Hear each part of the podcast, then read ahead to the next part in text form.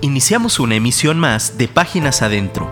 Escucha a Beto Sosa conversando sobre los pasajes bíblicos que edifican tu vida. Hola, Dios te bendiga. Gracias por acompañarme de nueva cuenta en esta emisión de Páginas Adentro. Ya sabes, son pláticas informales con asuntos de la vida diaria, con un enfoque bíblico y con un llamado a la acción. Gracias por tomarte tu tiempo para estar aquí acompañándome. Te saluda tu amigo Alberto Sosa, ya sabes, verbo traficante y aprendiz de filólogo. Y hoy, hoy vamos a estar hablando, eh, ahora sí, ahora sí va, a durar bastante este, esta, esta plática. Eh, se titula Ve y haz tú lo mismo. El 10 de noviembre del 2019, un domingo por la tarde, casi noche, tuve la bendición de regresar después de un viaje misionero a Manzanillo. Y llegué como eso de las 8 de la noche a mi casa, que es tu casa, y de los que pagan el impuesto predial, más bien de los que cobran el impuesto predial. Eh, llegué y pues después de estar ausente tres días, le dije a mi esposita maravillosamente, vamos a cenar o vamos a buscar algo para cenar. Y me dijo, sí, está bien, permíteme ir a la tienda. La tienda está aquí a media cuadra. yo desde el carro, desde el espejo retrovisor, vi como una persona traía jalando, literalmente jalando a un perrito. Y se veía que el perrito se resistía y, lo jalaba bruscamente, ¿no? De manera que se veía que el perrito estaba sufriendo. Y mi esposa regresa y me dice, oye, fíjate que en la tienda vi una persona que iba arrastrando a un perrito y yo le dije que, que, no fuera malo, que no lo maltratara. Y le pregunté, ¿y qué te dijo? Pues como que no me hizo mucho caso. Y pobrecito perrito está sufriendo mucho. Entonces, eh, ¿qué hizo? Dice, no, pues ya se fue de la tienda. ¿Para dónde caminó? Pues para allá, para la avenida. Entonces le dije, súbete al carro, vamos a buscarlo y vamos a rescatar ese perrito. Lo, vimos en la calle, nos paramos, eh, hicimos un trato con él, le compramos el perrito y nos lo trajimos. Y pues este dijimos, vamos a, atenderlo, vamos a darle posada por un tiempo y luego lo, luego lo damos en adopción. Y resulta que el perrito, que después resultó que era perrita, este, venía enfermito, enfermita del estómago, de la panza, muy enferma, desnutrida, eh, con mucho miedo, estaba aterrorizada.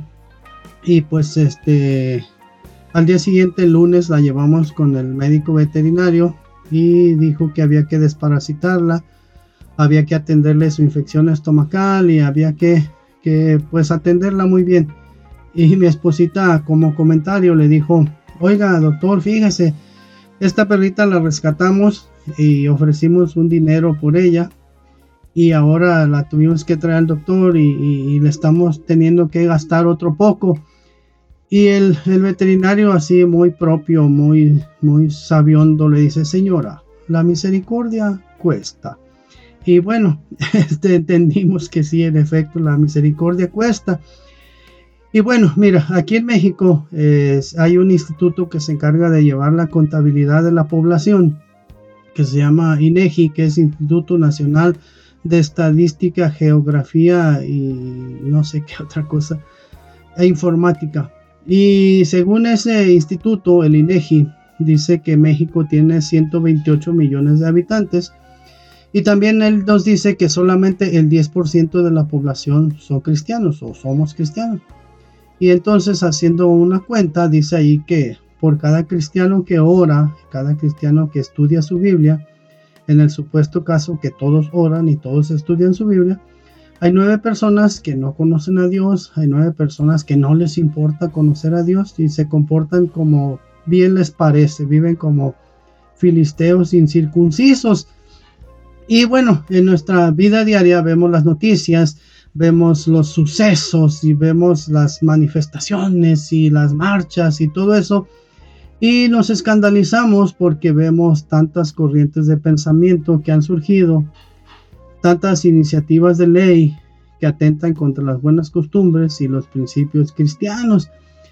Y vemos también con, con tristeza, con asombro, con temor, cierto temor, cómo la maldad se ha infiltrado en todos los ámbitos de la sociedad. Se ha infiltrado en el gobierno, se ha infiltrado en los medios de comunicación, incluso ahí, ahí precisamente ha ido ganando bastante terreno.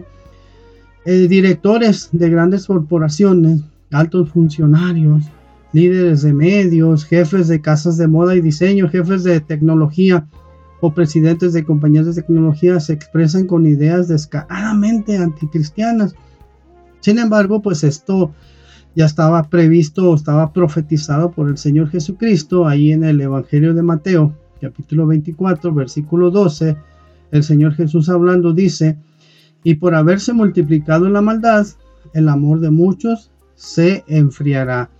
Y bueno, los cristianos nos hemos tomado muy en serio el texto del apóstol Pedro que dice, mas vosotros sois linaje escogido, real sacerdocio, nación santa, pueblo adquirido por Dios. Y en ocasiones, en ocasiones solamente nos sentimos especialitos, nos sentimos así como tallados a mano, como que el mundo no nos merece. Y en cierta manera somos indiferentes al dolor de la humanidad y no nos importa que cada minuto se van al infierno muchas personas. Y el apóstol Pablo hace ya bastante tiempo. En su epístola a los romanos, en el capítulo 8 de la versión Dios habla hoy, dice que la creación espera con gran impaciencia el momento en que se manifieste claramente que somos hijos de Dios. Y bueno, el Señor Jesucristo para ilustrar esto enseñó una parábola sobre el buen samaritano y dice aquí en el Evangelio de Lucas, capítulo 10, versículo 25, dice así, y he aquí un intérprete de la ley se levantó y dijo para probarle, Maestro, ¿haciendo qué cosa heredaré la vida eterna? Él le dijo, ¿qué está escrito en la ley? ¿Cómo lees? Aquel respondiendo dijo, Amarás al Señor tu Dios con todo tu corazón y con toda tu alma y con todas tus fuerzas y con toda tu mente y a tu prójimo como a ti mismo. Y el Señor le respondió y le dijo, bien has respondido, haz esto y vivirás. Pero él, queriendo justificarse a sí mismo, dijo a Jesús, ¿y quién es mi prójimo?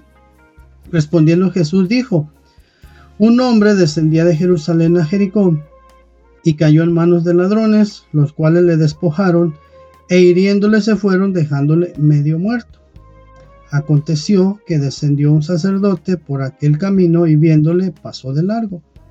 Asimismo un levita, llegando cerca de aquel lugar y viéndole pasó de largo. Pero un samaritano que iba de camino vino cerca de él y viéndole fue movido a misericordia.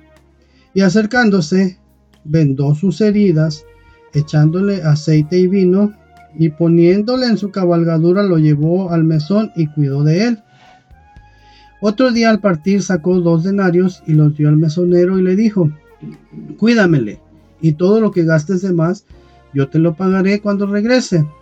¿Quién pues de estos tres les parece que fue el prójimo del que cayó en manos de los ladrones? Él dijo, el que usó de misericordia. El que usó de misericordia con él. Entonces Jesús le dijo, ve y haz tú lo mismo. Entonces, eh, dice ahí eh, que le despojaron eh, de todo lo que llevaba. Y hay una versión en, inglés que dice que hasta la ropa que llevaba puesta le quitaron. También dice que hiriéndole lo dejaron medio muerto.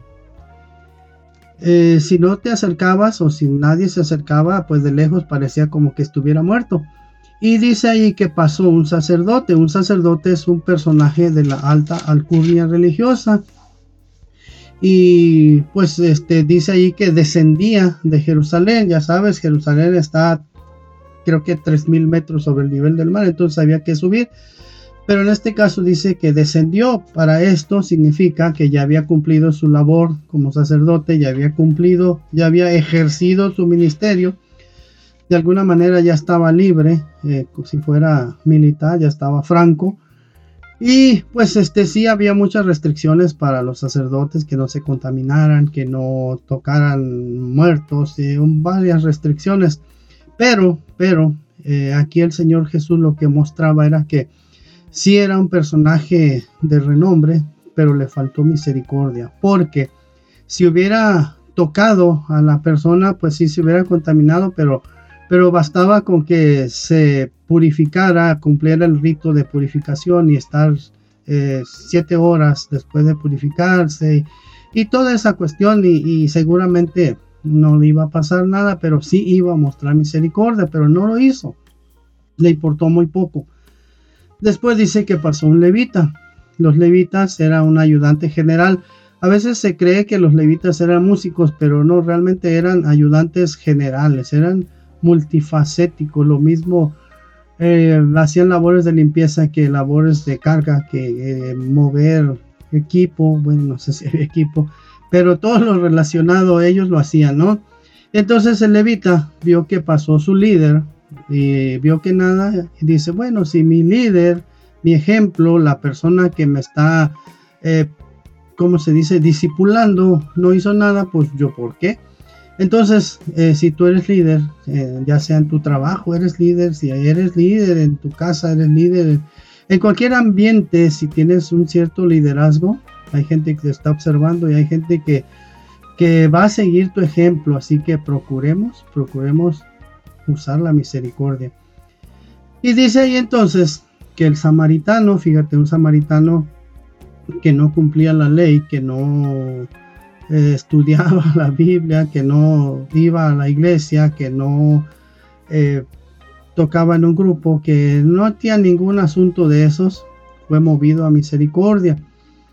Los samaritanos eran pueblo despreciado por los judíos, quienes le consideraban de raza inferior. Ya sabes que cuando eh, Nabucodonosor se llevó a todo el pueblo de Israel, dejó a ciertas personas pero estaba muy desierto esos pueblos, entonces eh, trajeron de regreso a personas que, pues que habían nacido en Babilonia, de, aunque eran de descendientes judíos, los trajeron y era una mezcla ahí de, eh, costumbres, ¿no? Entre babilónicas y judías, y era una mezcla. Entonces, eh, los judíos consideraban que era un pueblo despreciable, era un pueblo de bajo talante, y les consideraban de raza inferior. Y bueno, volviendo al texto del apóstol Pedro, dice, mas vosotros sois linaje escogido, real sacerdocio, nación santa, pueblo adquirido por Dios, y mira para qué, para que anunciéis las virtudes de aquel que nos llamó de las tinieblas a su luz admirable. Y luego sigue, vosotros que en otro tiempo no erais pueblo, pero que ahora sois pueblo de Dios, que en otro tiempo no habías alcanzado misericordia, pero ahora habéis alcanzado misericordia. Fíjate, lo tengo aquí con negritas en mi tableta. Pero ahora que habéis alcanzado misericordia, esto está en Primera de Pedro, capítulo 2, versículo 9. Y entonces el intérprete de la ley le preguntó, ¿qué haré para heredar la vida eterna? El Señor Jesucristo le respondió, ve y haz tú lo mismo. Si lo vemos ahí en un lenguaje mexicano, en un lenguaje así muy práctico, muy pragmático, eh, le está diciendo, ve y ten misericordia, ve y haz misericordia, ve y muestra la misericordia. Y según el diccionario, misericordia es la inclinación a sentir compasión por los que sufren y ofrecerles ayuda. Y el Señor Jesucristo en Lucas 6:36, el Señor nos enseña, sed pues misericordiosos como también vuestro Padre es misericordioso. Entonces, si decimos que somos real sacerdocio, nación santa, pueblo adquirido por Dios, y decimos que yo soy hijo de Dios, soy hijo del rey, soy hijo de, de la familia real, pues sí, entonces si tu Padre es Dios, sé misericordioso como tu Padre es misericordioso. Y el Señor Jesucristo en Lucas 6:38 dice, Dad y se os dará. ¿Qué se dará? Medida buena, apretada, remecida y rebosando darán en vuestro regazo. porque con la misma medida con que medís, os volverán a medir. Cuando, cuando das de lo que tienes, no esperas a tener abundancia o mega abundancia para dar con lo que tienes.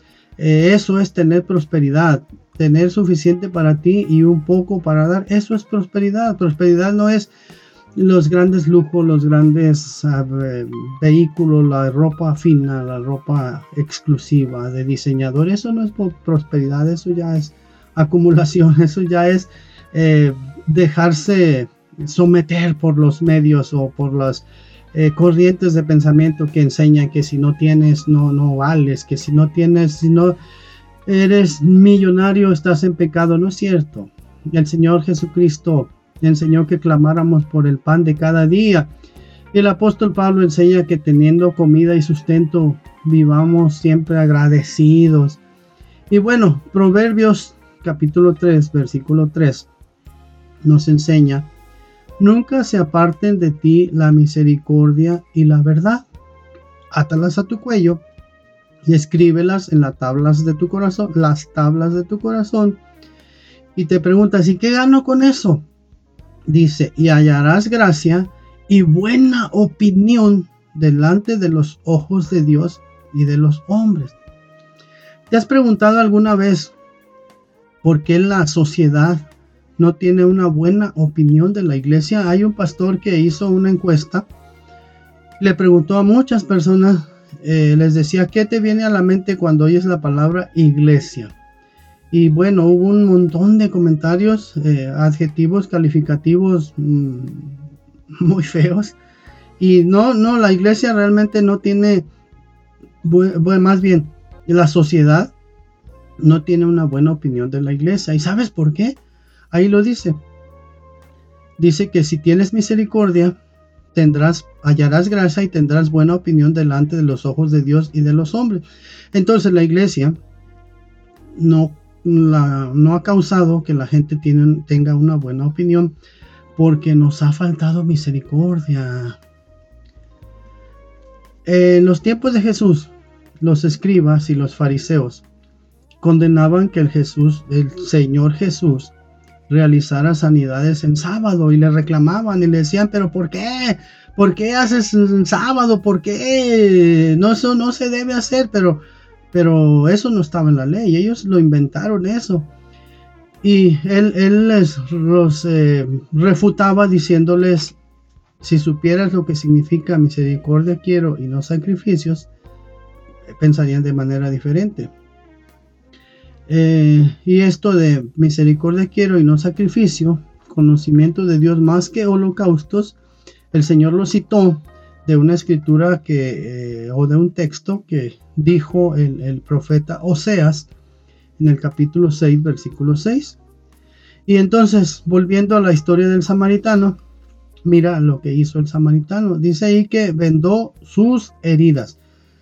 Siendo un poco práctico, siendo un poco, haciendo un ejercicio de imaginación, eh, vemos que vendó sus heridas. Nadie, nadie va por este mundo con un botiquín, nadie va por este mundo llevando vendas y, medicinas.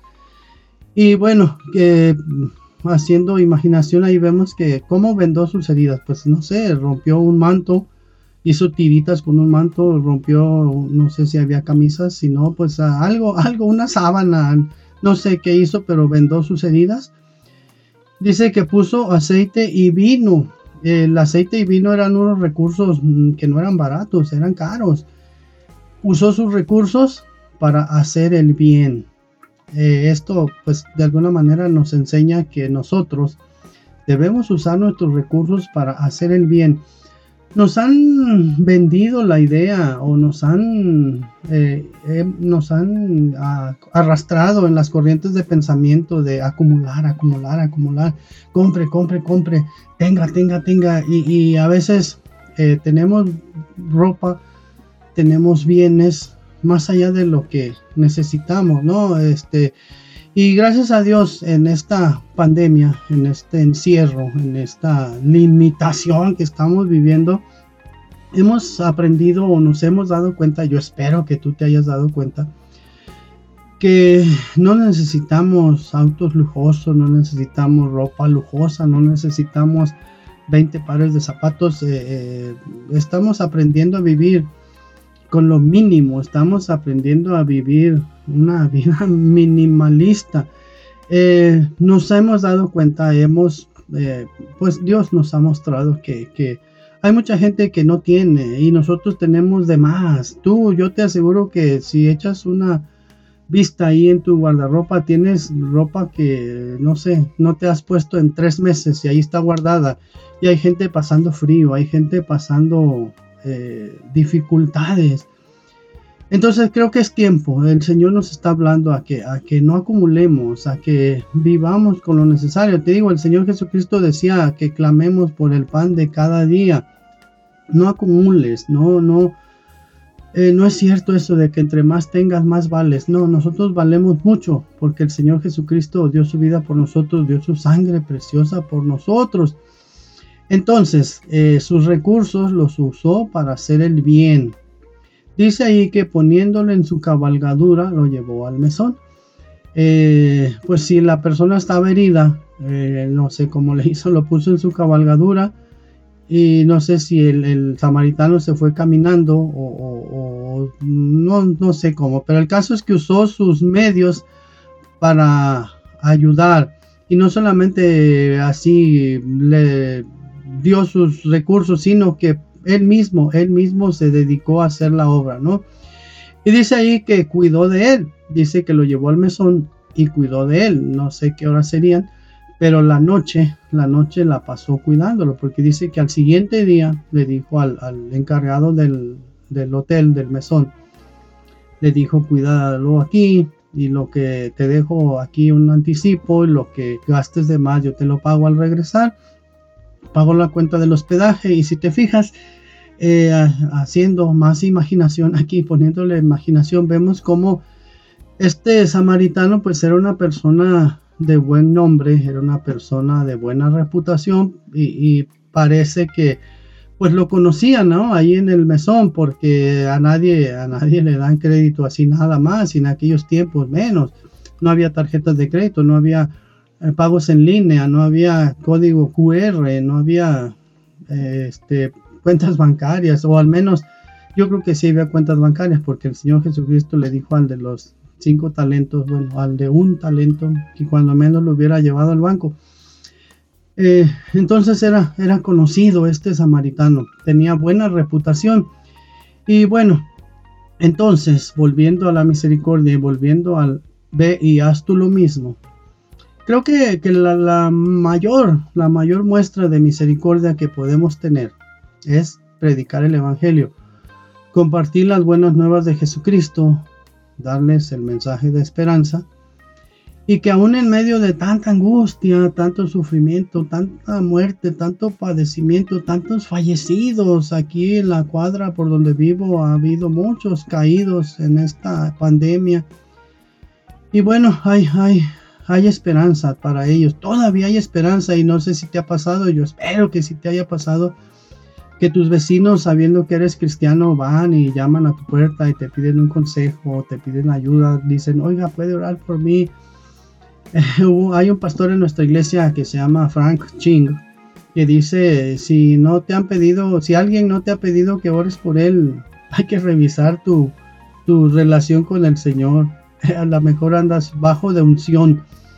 Eh, bueno, eh, el, mundo, la sociedad, Aquí en México, te digo, hay 128 millones de mexicanos, 13 millones eh, somos cristianos, entonces hay 114, 116 millones de personas que no conocen y que están esperando que les compartamos la, la buena nueva, el Evangelio, pero, pero ellos están esperando que les compartas el Evangelio envuelto en una camisa, envuelto en un suéter envuelto en una despensa, envuelto en medicina, en un par de zapatos, eh, oyéndoles cuando piden un consejo, dedicando tiempo a la obra social. Eh, si tú le oras a Dios y, en tu corazón existe la, la, inquietud o el dolor por el, la necesidad ajena, yo te aseguro que Dios va a proveer. y vas a encontrar quien te done despensas para llevarle a tus vecinos. Eso nos pasó a nosotros, le pedimos ayuda a Dios y hemos tenido la bendición de llevar despensa a nuestros vecinos en, situación vulnerable. No somos millonarios, eh, Dios ha provisto. Lo que hemos podido hacer ha sido por la gracia de Dios. Eh, dedícale tiempo a la obra social, vayamos a los hospitales, vayamos al transporte público, a los parques, Sal de tu cómoda iglesia con aire acondicionado, con pantallas gigantes, con excelentes músicos. Hay mucha gente ahí sufriendo. Eh, hay una persona en un trabajo donde estuve por bastante tiempo que todos los jueves, eh, así sistemáticamente todos los jueves llevaba un pan, un pan, bueno, aquí en México se llama bolillo, eh, en otro lugar se llama pan francés o virote en otros lados eh, era un sándwich o era una torta, aquí le decimos torta o lonche eh, de huevo frito con frijoles y llevaba bastantes y a cada uno de los empleados de ese lugar le llevaba uno y les decía, te traigo un cariñito de parte del Señor Jesús. Y sistemáticamente cada jueves llevaba eso. Y bueno, te digo, eh, la gente espera, espera ver la manifestación gloriosa de la creación, de los hijos de Dios. Hace tiempo viví en el extranjero y bueno, ya hace bastantes años, casi 20, no, 25. Y todos los días camino al trabajo pasaba por una calle. Eh, en esa calle, en tres cuadras, hay como 10 iglesias cristianas. Y una vez me llamó la atención un vagabundo que traía una pancarta que decía, el Evangelio se recibe mejor con el estómago lleno.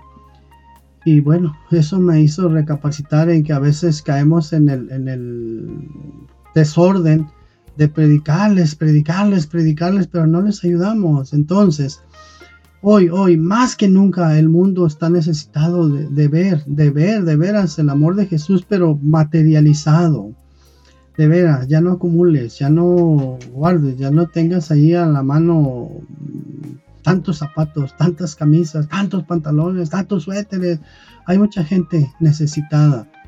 Nosotros hemos estado yendo al transporte público, eh, pagamos nuestro boleto y les predicamos. Y, Dios nos ha dado la gracia de, que sí nos prestan atención, sí atienden lo que les estamos diciendo y hemos tenido la bendición de que nos escriben y nos piden consejo y ahí estamos dispuestos, haz lo mismo, eh, ve a todos los lugares donde quieras, ve, pero muestra la misericordia predicando el Evangelio, predicando las buenas nuevas. Eh, si te da vergüenza ir al transporte público, bueno, usa el Facebook, usa el Twitter, el WhatsApp, el TikTok, eh, lo que quieras, pero predica el Evangelio. Hay mucha gente muriendo, hay mucha gente sufriendo. El Señor Jesús, perdón, el Señor Jesucristo en el capítulo 5 del Evangelio de Mateo, versículo 16, dice, Así alumbre vuestra luz delante de los hombres, para que vean vuestras buenas obras y glorifiquen a vuestro Padre que está en los cielos. Entonces, volviendo al texto del buen samaritano, dice ahí que le, le se vendó sus heridas. Las, hay mucha gente con heridas psicológicas, hay mucha gente eh, que en su niñez sufrió heridas psicológicas o heridas físicas y les es difícil. Bueno, el Señor nos dio la capacidad, el Espíritu Santo nos da la capacidad de orar por ellos, de aconsejarles. Hay mucha gente con heridas psicológicas que se curan orando por ellos, mostrándoles la misericordia hay gente necesitada de, afecto, hay gente necesitada de, todo lo que ya te dije. Entonces, eh, hay que hacerlo, hay que, hay que ir y predicarles el Evangelio. Así que eh, seamos esa luz que alumbre, seamos esa luz en medio de tanta oscuridad, seamos esa luz que sí, hay demasiada oscuridad, pero, pero hay que llevar el Evangelio. Mira, si, si predicamos el Evangelio, seguramente en poco tiempo o en cierto tiempo, en el corto o en el mediano plazo va a haber gente gente cristiana en los medios de comunicación, gente cristiana, necesitamos gente cristiana en el Senado, eh, en, la Cámara de Diputados, necesitamos gente cristiana en, el ayuntamiento, necesitamos gente cristiana en las, en las escuelas, en las universidades, necesitamos gente cristiana eh, mostrando la luz de Jesús. Ya hay demasiada gente que eh, promueve sus, ideas anticristianas e incluso eh, quieres hacer una manifestación cristiana y te niegan toda la serie de permisos, pero, pero llega una organización que, con ideas anticristianas y les dan los permisos. ¿Por qué? Porque hay muchos más por cada uno de los cristianos hay nueve, hay nueve que piensan diferente, que piensan de manera anticristiana. Entonces, resumiendo todo este asunto, queremos que la iglesia tenga o que la sociedad tenga una buena opinión de la iglesia, ve y haz tú lo mismo. Ve y muestra misericordia. Gracias, gracias por oírme, gracias por estar conmigo en Páginas Adentro. Recomiéndanos, recomiéndanos con tus amigos, recomiéndanos con tus vecinos, recomiéndanos con el taquero donde vas cada fin de mes, cada día de pago, recomiéndanos con el hijo del pastor, recomiéndanos con, con la jefa de los panderistas, recomiéndales que oigan de un radio. Aquí nos esforzamos en hacer contenido de calidad y te repito, si algo le metemos a estas pláticas es oración. Ahí tate, yo te busco. Dios te bendiga. Escríbenos por WhatsApp 3335 890851 y déjanos un comentario. Te esperamos en nuestra próxima emisión.